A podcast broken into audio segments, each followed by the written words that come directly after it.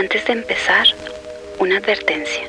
Este podcast podría contener escenas no aptas para menores de edad o para un público sensible. Episodio extra. Libertad.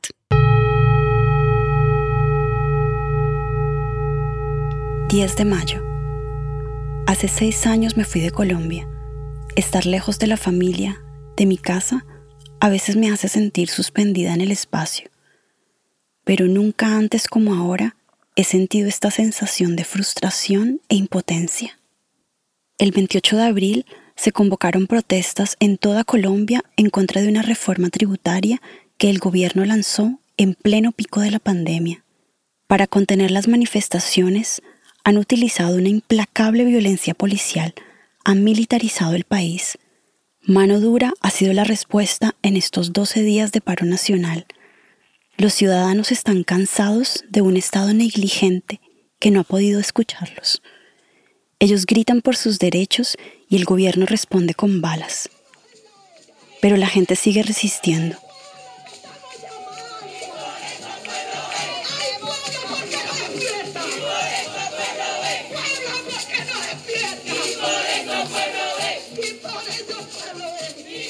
Desde la lejanía siento un dolor que trasciende las fronteras.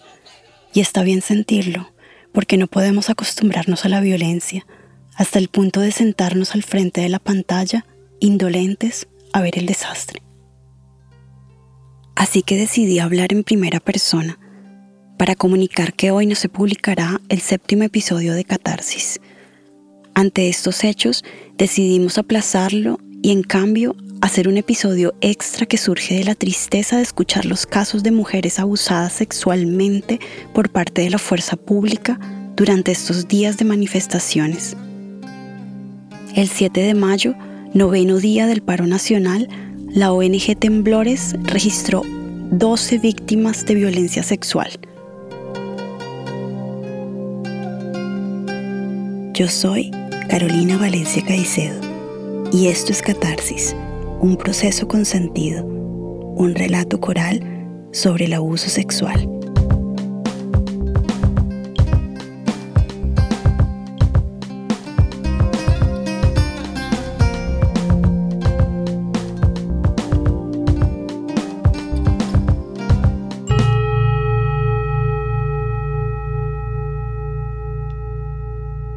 Mi nombre es Libertad López.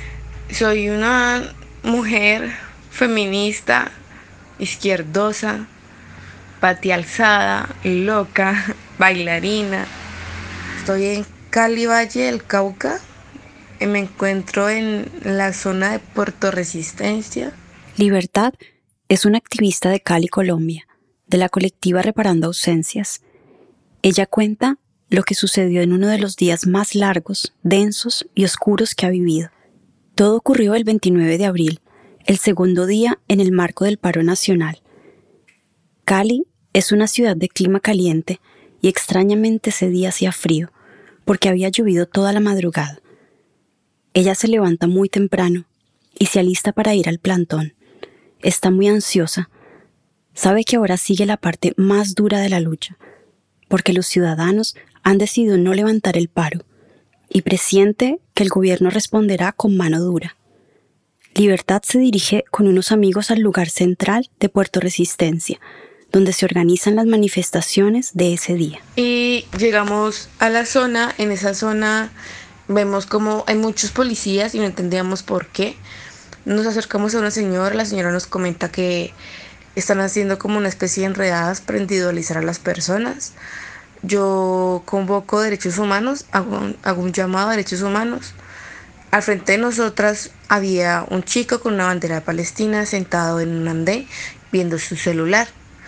Realmente no estaba sucediendo nada, en ese momento las calles se circulaban normal, común y corriente, se veía un día muy normal, un día donde la gente podría salir a trabajar, estaba haciendo demasiado frío. Libertad observa al chico.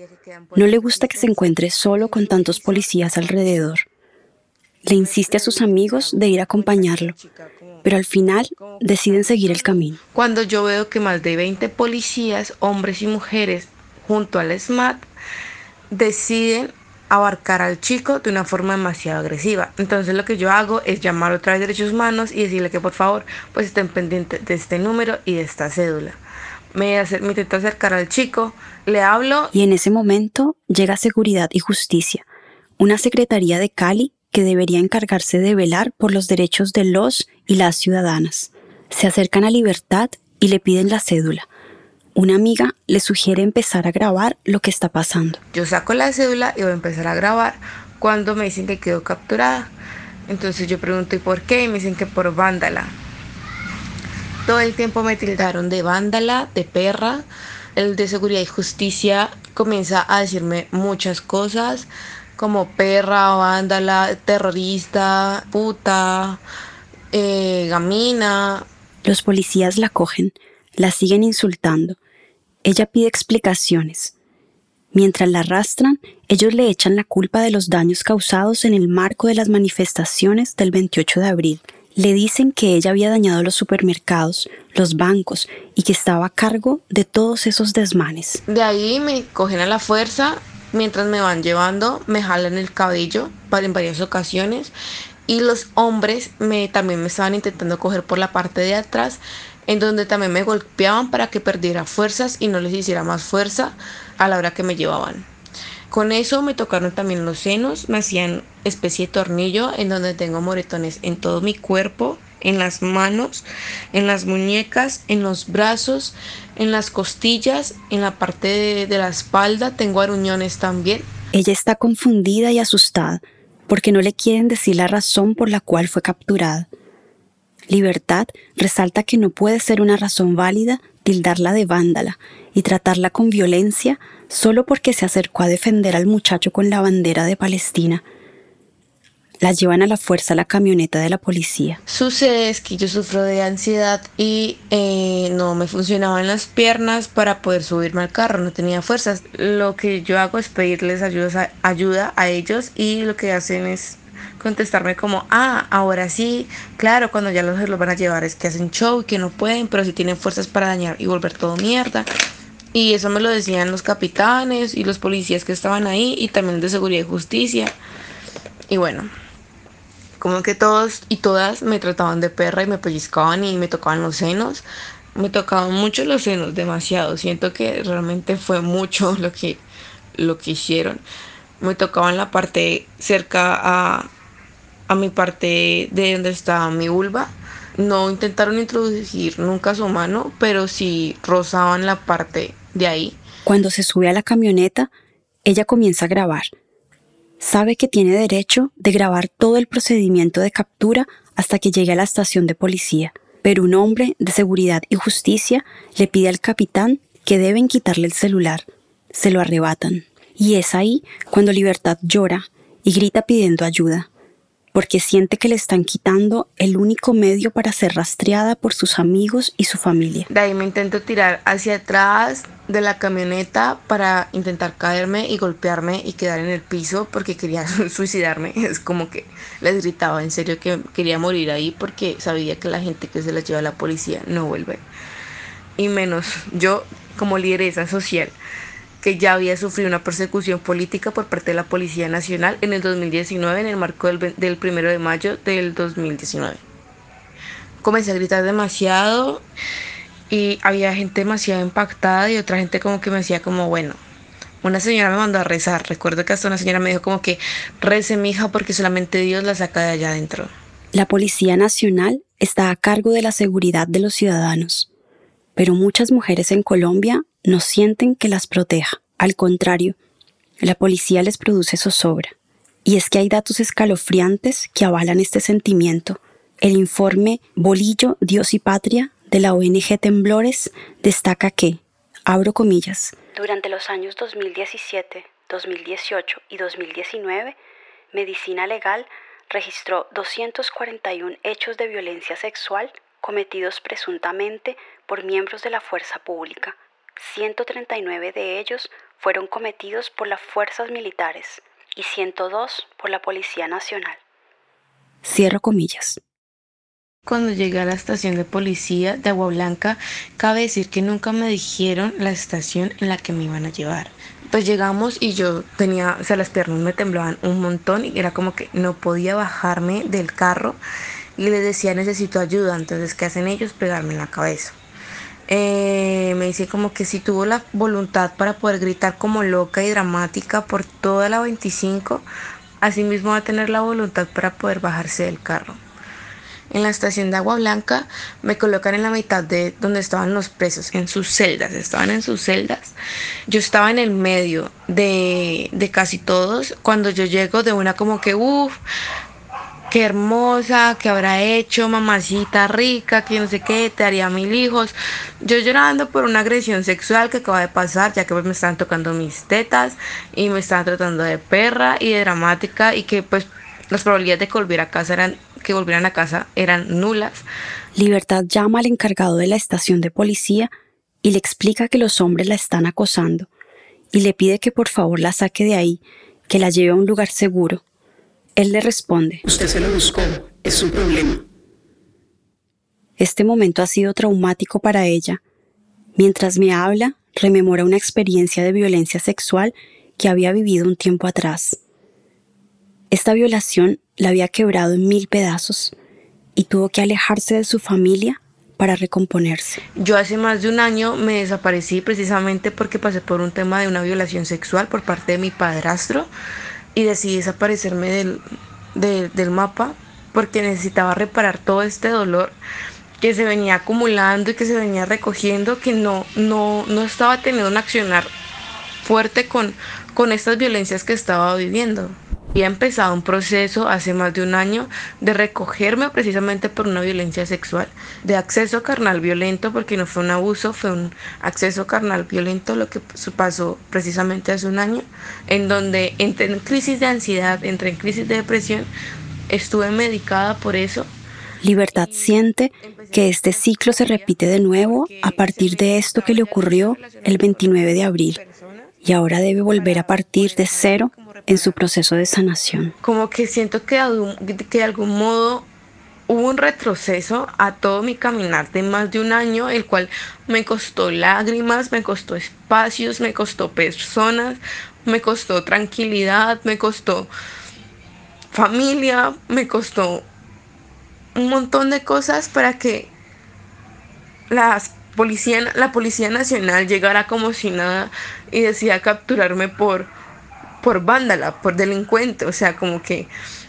Y tras de eso, pues abusaran y acosaran de una forma que siento que el, el caminar que había hecho este año no lo estanca, o sea, es como, no quiero decirle más retroceso porque no quiero traer eso, pero siento que es una vaina como, como que lo coloca en un, en un tate quieto de un avanzar que iba tan bonito y tan efectivo que, que no sé, porque ellos no me van a pagar la terapia, ellos no, no se van a preocupar por mí o qué va a pasar después. Últimamente pues no concilio el sueño, es como, creo que nadie en Colombia concilia, concilia el sueño, realmente todo el mundo estamos pasando por insomnio, pero es como soñar con, con eso, o sea, soñar es cuando, soñar cuando me tocaban, soñar cuando eh, me trataban mal, soñar esas cosas para mí fue como ya va una semana y eso no cambia. Para los que aún no les queda claro, lo que le sucedió a Libertad es una agresión física y un abuso sexual por parte de la Policía Nacional. Lo subrayo porque tenemos una idea limitada de lo que es el abuso sexual. Y aún hay gente cínica que es capaz de denunciar. Ah, pero solo la tocó. Minimizar estas acciones impide que podamos solucionar el problema. No nos estamos dando cuenta del poder brutal que se está ejerciendo en el cuerpo de las mujeres. Eso es un abuso sexual porque no fue consensuado y no fue deseado. Porque me tocaron para poder reafirmar su poder. Como siempre lo han hecho. En esta serie se los hemos dicho en voz alta. La violencia sexual es como un monstruo grande que pisa fuerte pero que pasa desapercibido. Pareciera que nadie lo ve, o quizá no quieren verlo. Y entonces cito a Rita Segato para que nos abra los ojos. La violación, toda violación, no es una anomalía de un sujeto solitario.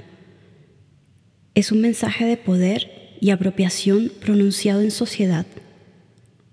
Hay una estrategia dirigida a algo mucho más central, una pedagogía de la crueldad en torno a la cual gravita todo el edificio del poder.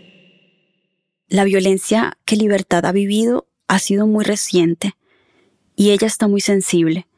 Sin embargo, está decidida a gritar su desacuerdo. No quiere volver a desaparecerse o recogerse por una violencia sexual como lo hizo hace un año. Libertad es una mujer crítica y lúcida. Es muy consciente del mecanismo por el cual se ensañaron con ella. Me dice, las mujeres históricamente siempre hemos sido motín de guerra. Esta vaina de tocar los senos, de tocar los senos, de llamar perra, de, tocar como sus partes, permitir que la cosen y que la usen, es, un, es una forma de debilitar a la persona emocionalmente y físicamente. Por ejemplo, un comentario que jamás se me olvida es cuando me estaban colocando las cadenas y a mí me, me crucificaron prácticamente. Es como me colocaron cadenas en la izquierda y en la derecha. Y cuando me intentaron en la derecha, yo hice fuerza y eran dos policías que estaban intentándome colocar la cosa, las esposas. Y yo hice fuerza para que no. Y el capitán les dice como, una mujer les va a ganar en fuerza. Y él se metió y me jaló más duro y entre los tres me cogieron hay una vaina de egos y de machos re fuerte. En donde entre más gonorrea y más macho seas, más poder tenés. Más tenés para reafirmar. Entre más mires mal, entre más borbosies, entre más seas transgresor con la otra persona, más grande es el poder. Libertad ha sido muy fuerte. Ha decidido hablar ya, antes de haber podido hacer catarsis porque su historia es urgente. Le pregunto por qué decidió relatarla. Porque siento que cada vez que lo hablo duele menos. Siento que la palabra, el escribir y como estos espacios entre mujeres permite esta vaina de la sanación, de, que ya las lágrimas no salen igual o ya no me moviliza el mismo dolor. Esa vaina se va transformando y duele, todavía duele, todavía me toco los brazos, todavía me duelen, todavía me toco las muñecas, todavía me duelen, todavía me toco partes de mi cuerpo, todavía me duelen y me recuerdan, todavía se me quiere en ocasiones la voz. Pero es importante denunciar y entiendo, hay cosas que yo en mi vida he pasado y no he podido denunciar y lo he hecho desde el anonimato. Siento que en estos momentos la indignación me puede más Siento que mi vida puede correr peligro, sí, pero ¿quién no corre peligro siendo mujer en Colombia? Nosotras somos esa generación que, viene a sanar, que viene a, a curar esas heridas ancestrales de violencias sexuales que fueron silenciadas por nuestro linaje, por nuestro linaje. Este episodio es nuestro modo de ampliar la voz y de gritarle al mundo entero, nos están violentando. La gente lleva 12 días protestando por sus derechos y la represión del gobierno los está matando. Hasta el 9 de mayo se han registrado 49 personas asesinadas, de los cuales 39 han sido por violencia policial, 963 detenciones arbitrarias, 28 víctimas de heridas en los ojos, 538 desaparecidos, 1876 hechos violentos perpetrados por la violencia policial represora, 12 casos de violencia sexual. Estos datos van en aumento. Colombia está viviendo una violencia brutal.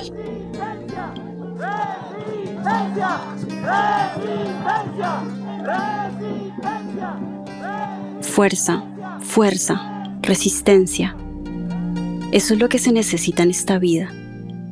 También se vale recogerse, retirarse, pero solo para calmarse, respirar y retomar energía para seguir, porque requerimos cambios. Así que libertad, guíanos el camino.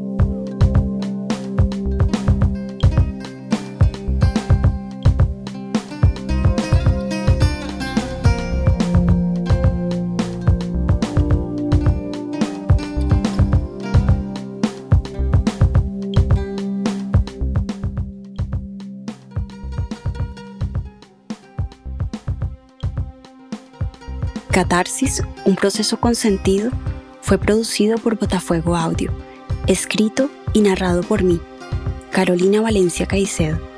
Ilustraciones y diseño gráfico, Juan David Caicedo Puscus. Montaje audio y diseño sonoro, Ricardo Giaconi. Investigación, Andrea Moreno Ascarate. Agradecemos especialmente a Libertad López por su valiente testimonio, por ayudarnos a abrir los ojos. Comparte este episodio para que podamos llegar a más oídos. Síguenos en nuestras redes y en botafuego.org, una plataforma de podcast y audiodocumentales donde encontrarás todas nuestras producciones.